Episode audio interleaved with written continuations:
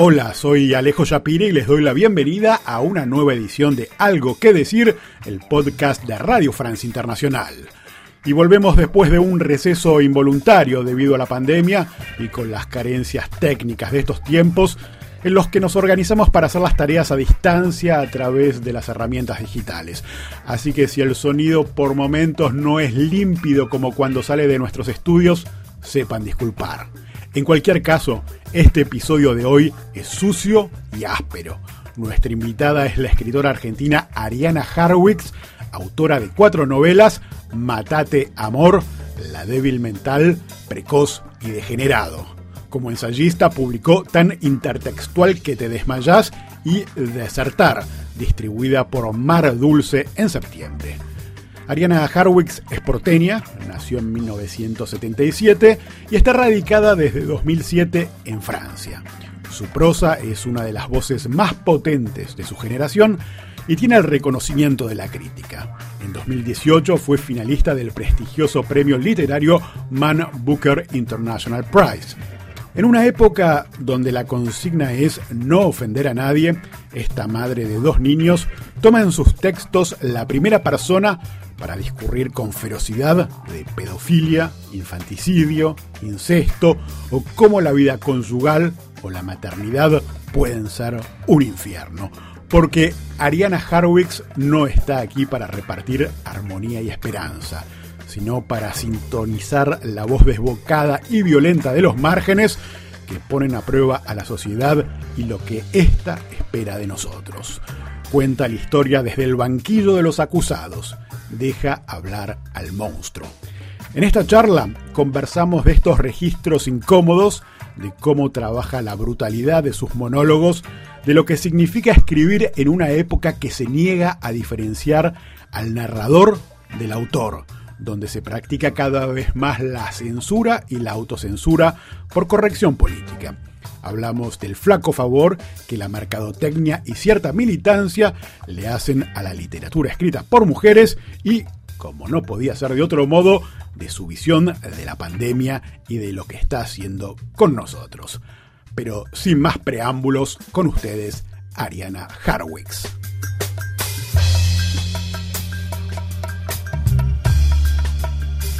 Bienvenida al podcast Algo que decir de Radio France Internacional. Bueno, hola, ¿cómo estás? Ariana, tuvimos que postergar varias veces este encuentro por esta interminable pandemia de la que vamos a hablar más adelante, pero antes quisiera que empecemos con literatura, con la tuya, y me gustaría que comencemos por uno de los rasgos más reconocibles de tus últimos relatos, tanto tu última novela, Degenerado, como Matate Amor, la anterior, tienen un narrador desaforado, pero creo que para que se hagan una idea los oyentes, lo mejor es que nos leas vos misma un uh, fragmento para tener presente cuál es la tonalidad de eh, esta voz. Bueno, dale. Matate Amor, la primera novela, la primera vez que escribí un personaje, ¿no? Me recliné sobre la hierba entre árboles caídos y el sol que calienta la palma de mi mano me dio la impresión de llevar un cuchillo con el que iba a desangrarme de un corte ágil en la yugular. Detrás, en el decorado de una casa entre decadente y familiar, podía sentir las voces de mi hijo y mi marido, los dos en cueros, los dos chapoteando en la pileta de plástico azul con el agua a 35 grados. Era un domingo víspera de día feriado. Estaba a pocos pasos de ellos, oculta entre malezas.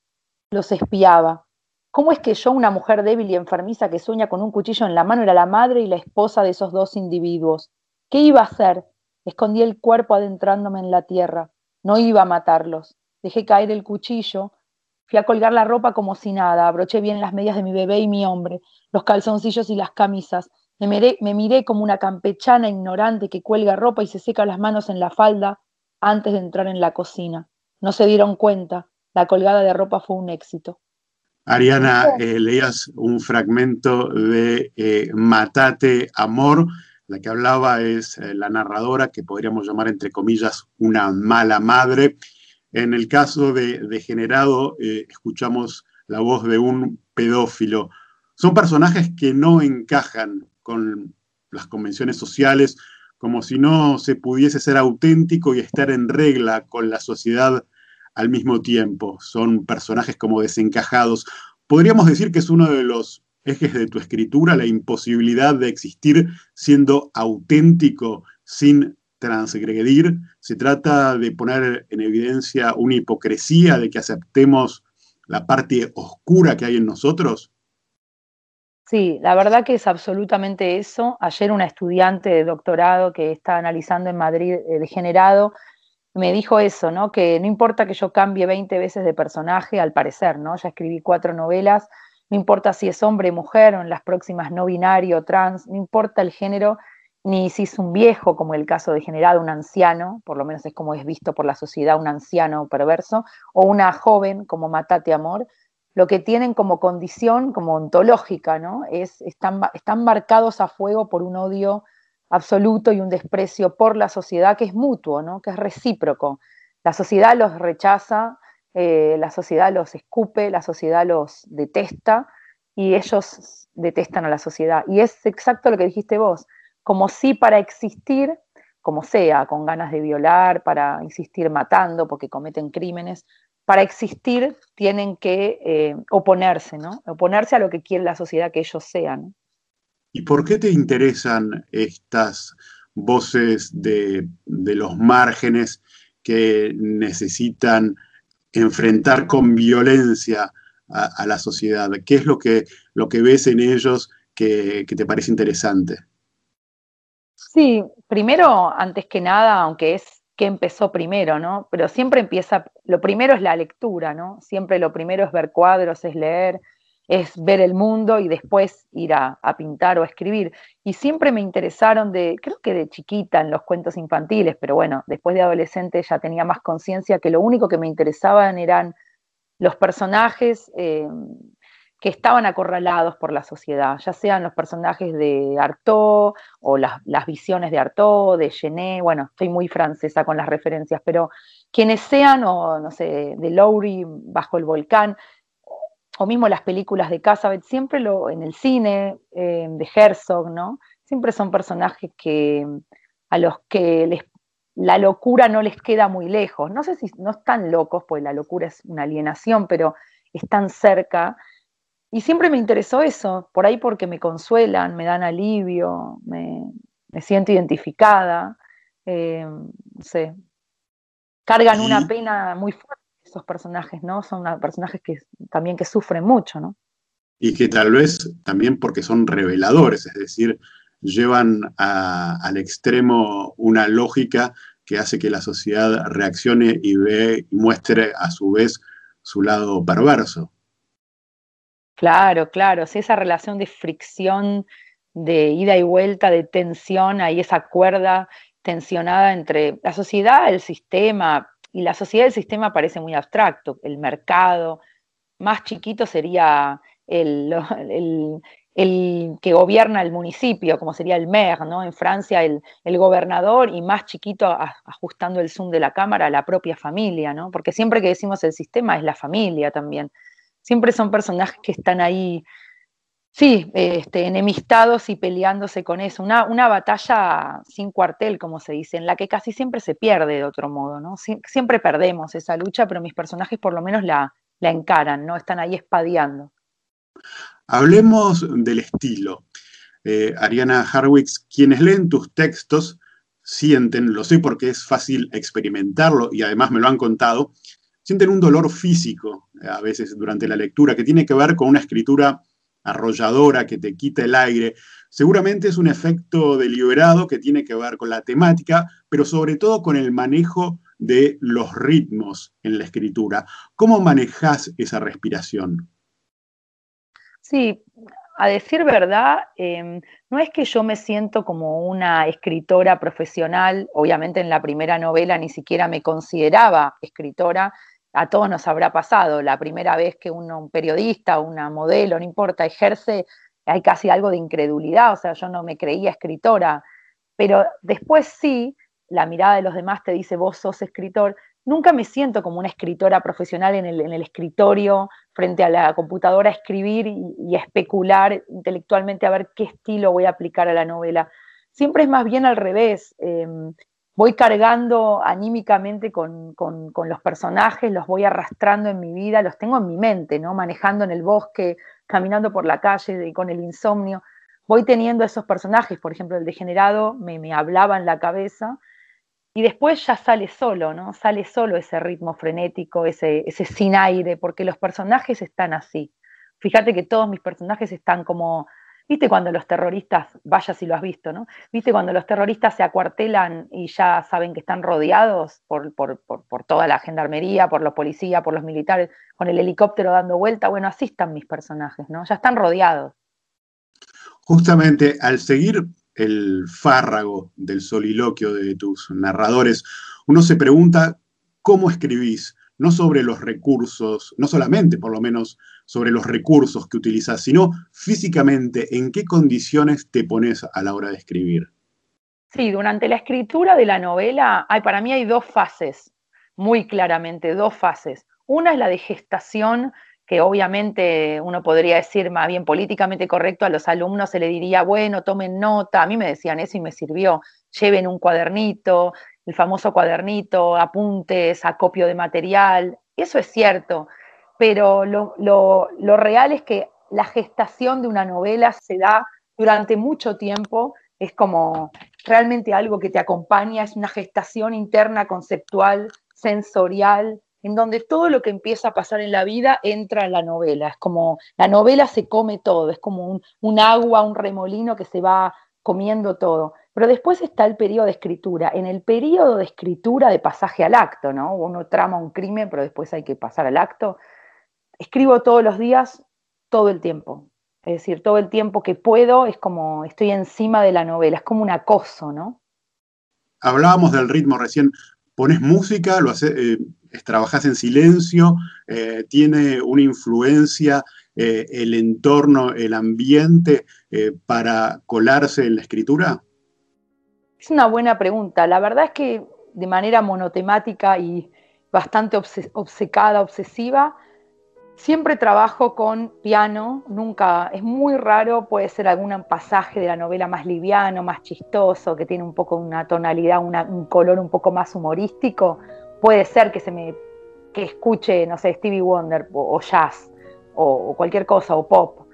Pero si no, la, la, matriz, como la estructura de la novela, de las cuatro que escribí, los ensayos es otra cosa, es con piano, ¿no? con sonatas, con movimientos de piano. En general, no, puede ser romántico, puede ser más expresionista, puede ser diferente, puede ser Beethoven, puede ser bajo, puede ser Chopin, puede ser Schubert mucho, ¿no? Pero siempre, no sé, el ritmo como la, el barómetro, ¿no? El tic-tac, tic-tac, tic-tac, como ese sonido también de bomba me suena. Es, siempre está dado por el piano, no, no, no sé por qué, no, no sé. Quizás hubiera, porque me hubiera gustado ser pianista, ¿no?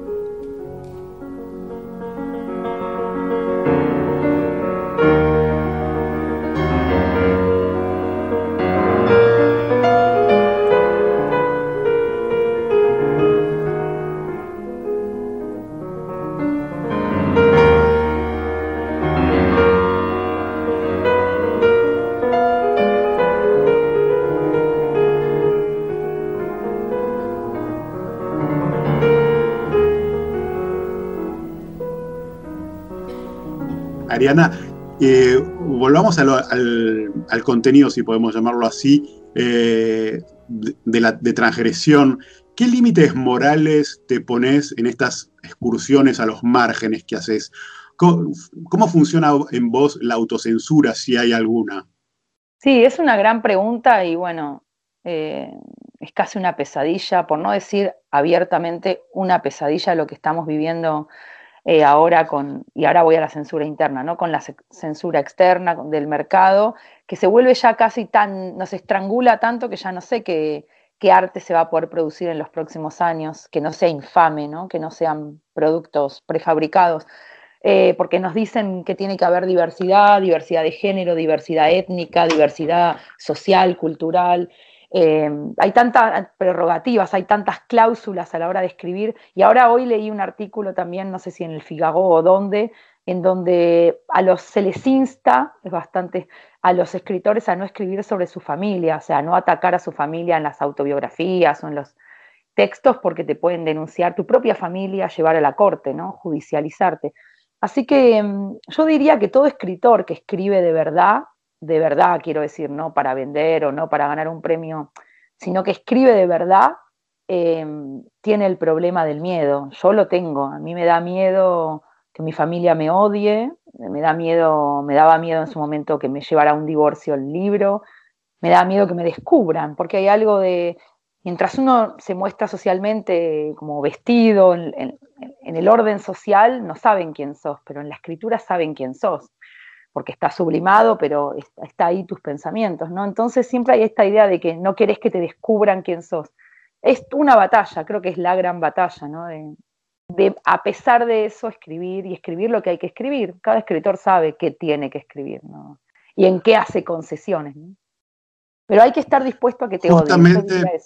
Justamente eh, es todavía más interesante en tu caso porque usas la primera persona para narrar tanto el disgusto de una mala madre, entre comillas, como la de un ogro violador, por ejemplo.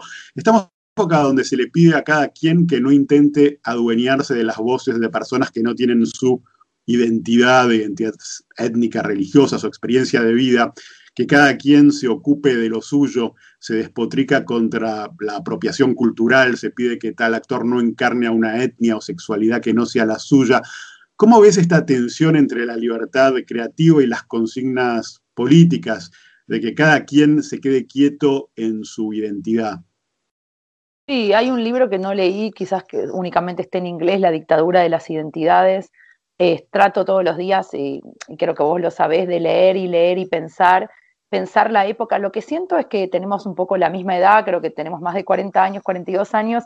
Ha sido una cosa eh, la experiencia de la vida en Occidente, América Latina o Europa, países centrales como Francia, ha sido una experiencia desde que cayó el muro de Berlín hasta acá, hasta ahora, y creo que a partir de ahora, de la pandemia, porque los atentados es otra cosa, creo que entramos en una, nueva era, por lo menos yo lo siento así, welcome, una nueva era em, en la que el mercado está yendo a, la casa, a la búsqueda de, bueno, más mercados, ¿no? De, integrar gente. Creo, creo que esta, esta pretensión de diversidad de género en todo, en todas las películas, en todas las producciones artísticas, tienen que ver con que eh, al, capitalismo y al sistema no le importa que las personas se sientan libres, que se sientan en paz con su identidad sexual, que los transgéneros no binarios puedan vivir una vida digna como se merecen y libre y que no sean castigados o asesinados al capitalismo, al sistema, ¿cómo le va a importar eso? Hoy es eso, mañana vamos a volver a la esclavitud, no importa, lo que le importa es abrir nichos de mercado, ¿no? Y me parece que eso está muy bien para la vida, pero para el arte es, la para mí es el acta de defunción, o sea, ningún artista puede de verdad parir una obra, que sea un cuadro, una película, una novela, Em, siguiendo las órdenes y los dictados de la época, es imposible, ¿no? Em, la mitad de las novelas entonces son racistas, homofóbicas, eh, transfóbicas, eh, machistas. No, el arte justamente debería ir en contra la corriente de la vida. En el arte todo, en la vida las reglas sociales. El arte debería ir, el arte es la anarquía, ¿no? El arte tiene que ir contra la moral, eso ya lo decía Rambo, ¿no? Así que no sé, no sé qué, arte va a salir de ahora en más, ¿no? Si es que va a seguir existiendo, ¿no? No sé, no sé. Justamente estamos en tiempos del Me Too y los medios destacan mucho el éxito de la mujer en ámbitos que históricamente les estaban más o menos vedados y tratan de destacarlo poniéndolas en una lista o en un pack de perspectiva femenina, cosas que jamás harían con hombres, que siguen siendo tratados como individuos que tienen universos únicos, y lo ponen como una revancha histórica. Muchas veces vemos en los medios, por ejemplo, listas de mujeres escritoras que habría que leer eh, como si fuesen un todo. ¿Cómo ves vos este tratamiento de eh, la mujer dentro de la literatura a la hora de, prescribir en los medios y del tratamiento específico que se le da? Sí, absolutamente de acuerdo con tu análisis. No, eh, ya lo he dicho y también pienso como vos en mesas de debate, en, mesas, en, festivales, en ferias del libro, que sean en Guadalajara, en Lima, en Buenos Aires, en París, digamos, diversos eh, ferias del libro internacionales que ahora son virtuales, pero igual, siempre digo lo mismo, sí, es, em, en realidad no sirve si va a cambiar de bando el poder eh, y va a ser el poder ahora simbólicamente para el mercado, y también es mentira, ¿no? Pero bueno, en, cierta élite va a pertenecer a las mujeres, pero el mecanismo de autoritarismo va a ser el mismo y la violencia va a ser el mismo, lo único que hizo fue cambiar de signo. No, me parece, sí, que sigue siendo una visión de mercado de las mujeres. Las mesas son únicamente de mujeres, las mujeres hablan sobre las mujeres, las mujeres hablan de literatura de género de mujeres, eh, el boom de las mujeres latinoamericanas. Sí, se sigue pensando a las mujeres como una rareza, como una, no sé, se las arrincona, se las amontona, se las pone en las librerías en los mismos estantes. Los hombres no están clasificados por, por hombre, nadie piensa en Hemingway como hombre. Sí, me siento angustiada, me siento incómoda, me siento que no pertenezco. Desde 2007, si no me equivoco, Ariana Harwitz, vivís en Francia. Y tenés una literatura que depende mucho de la oralidad, de una oralidad que en la primera parte de tu vida era en español y es en este idioma que la volcás a la escritura, ¿cómo haces para que ese oído atento que tenés eh, pueda traducir la oralidad eh, francesa a el español, eh, guardando una, una realidad? Sí, es cierto. Em, todo lo que escribí antes en Argentina, en Buenos Aires, porque es cierto que vine en 2007, ya casi con 30 años, todo lo que, em, todo lo que escribí en Buenos Aires, pequeñas obras de teatro, también hice documentales, creo que tenía, yo pienso, ¿no? Por ahí soy muy dura conmigo, pero tenía algo de fallado, como del orden de la falla, para mí, en la lengua, en el lenguaje que armaba, no terminaba de, apropiarme yo de, ese, de esa lengua de, esa, de ese estilo, de esa música, en lo que hice previamente a vivir a Francia.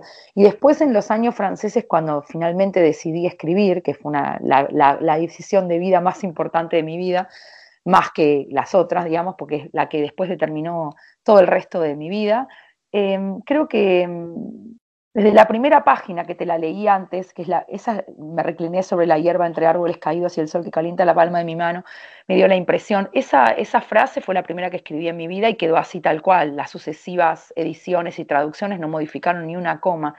Creo que ya esa frase está parida por la raza impura, digamos, del cruce de razas, del cruce de lenguas entre el francés del campo, un francés distinto al parisino, al cosmopolita, el francés que yo escuchaba alrededor mío en el, en el Amó, en el village, en el pequeño pueblo, y mi porteño, ¿no? mi español de, Buenos Aires. Se me mezclan en la cabeza y mi cabeza produce una música que, ya, ya intercala, ya entrelaza esas dos, esos dos idiomas, ¿no? No estás viviendo en París, sino en el campo. ¿Cuál es el contexto en el que estás eh, viviendo en Francia? Claro, en París vivo y en, el campo escribo, ¿no? No es que lo diga como una fórmula, sino que es absolutamente real. Varios días a la semana estoy en París para la vida más mundana o más social, en donde vas y tomas un café con alguien, y, los otros días de la semana vivo en una colina, es sí, una colina cerca de Sancerre, que es a dos horas de París, pero es un medio muy rural, eh, eh, con una lógica rural, con un paisaje rural, con paisanos, con agricultores de, generaciones francesas enormes, generaciones hacia atrás, digamos. Es un medio muy francófono y allí escribo, no sé, necesito ese paisaje para escribir. Les recordamos que estamos hablando hoy con la escritora argentina Ariana Harwitz. Estamos grabando este podcast en plena cuarentena. De hecho, hemos tenido algunos problemas antes porque queríamos eh, grabar este, esta charla ah, hace ya unos meses, pero la cuarentena, la pandemia complicó todo. Me gustaría saber cómo estás llevando este encierro. Si pensás como Michelle Welbeck que vamos a salir iguales, solo que un poco peores de esta cuarentena, los medios en un momento decían que íbamos a salir mejores. ¿Qué te inspira lo que estamos viviendo con la pandemia, Ariana? Y tenés razón, estás diciendo la verdad. Cuando empezó este confinamiento, los primeros días que era supongo que vos, todo el mundo lo vivió igual, que una cosa de extrañamiento absoluto, que era ni siquiera era estar en una distopía, como se decía, o en una película, era aún más eh, extraño. Yo estaba en el campo, la pasé los tres meses de acá en Francia de encierro legal, digamos, en el campo y me acuerdo que nosotros dos intentábamos concertar esta entrevista y era algo que no se podía. Em, no, no, pienso que saldremos mejores, lamento el pesimismo. no, ningún eslogan es cierto, ¿no? Eh, em, ningún eslogan, París está de fiesta, no tendrás mi odio, men pas peur, ¿no? Ni siquiera tengo miedo, ningún eslogan, nunca, nunca más, ¿no? Pluya mesa, ninguno es real, son todos intentos de, pero son estafas finalmente, ¿no? Que se repiten, ¿no? Creo que no sé cómo saldremos, lo que sí es una nueva era, ¿no? Una reconversión del mercado, una reconversión política de las formas de, de vender y comprar. Lo que no es cierto también es que dicen, bueno, por lo menos el capitalismo está frenado, dejamos de estar en ese frenesí consumista, mentira, ¿no? Compramos por internet, compramos Amazon, Google, no sé, se reconvierten las industrias, ¿no? No sé cómo saldremos de esto, ¿no? Supongo que habrá que estar en la resistencia. ¿Y qué te inspira justamente eh, de todo este clima de vigilancia eh, que se da en Francia, pero también en otros en otros países donde cada quien está viendo que el vecino no salga cuando no bebe, cuando el Estado eh, vigila y condiciona y prescribe quién puede salir y quién no. Eh, el clima este, ¿qué, ¿qué, te sugiere? Bueno, me imagino que hice el recorrido intelectual que tal vez otros escritores, otras personas hicieron, ¿no? Primero, desesperadamente ir a George Orwell, ir a, ir a todas las metáforas que ya conocemos, 1984, etcétera, todas las formas de opresión totalitaria o de control, por supuesto, con vigilar y castigar, y todas las referencias obvias. Y después ya una profunda incertidumbre. Em, pero bueno, en todo caso, a mis 42 años viví cosas que no había vivido nunca, porque yo era muy chiquita en la dictadura de Argentina, cuando vino la democracia tenía 6 años, con lo cual en la primera infancia uno no es consciente. nunca me había pasado que un vecino me vigilara, que un vecino me delatara, que estuvieran mirando a ver quién usa barbijo, los vecinos cerrando las ventanas, ese clima como de guerra en los pueblos, ¿eh? yo no lo viví en París, en el micropueblo. Y lo que escribí un cuento sobre eso y dije, bueno, debe haber sido así, ¿no? debe haber sido así durante la ocupación, salvando las distancias, ¿no? Por supuesto no están los nazis, pero sí en el sentido del espiar al vecino, de cerrar la ventana, del tic. No creo que la gente, todos tenemos esa parte de vicio de vigilar al otro, ¿no? De espiarlo. Y bueno, ahora ese vicio está descontrolado, ¿no? Y en Francia menos que en otros países, creo que en otros países está aún peor. Muchas gracias, Ariana Harwicks, por venir al podcast Algo que decir de Radio Francia Internacional. Gracias a vos y lamento el pesimismo, ¿eh? pero bueno, fui sincera. Gracias. Era la sinceridad brutal de la escritora argentina Ariana Harwicks. Sepan que pueden encontrar todas las referencias de este episodio en el sitio rfimundo.com y suscribirse al programa a través de las plataformas habituales para seguir escuchando algo que decir el podcast de Radio Francia Internacional. Hasta la próxima.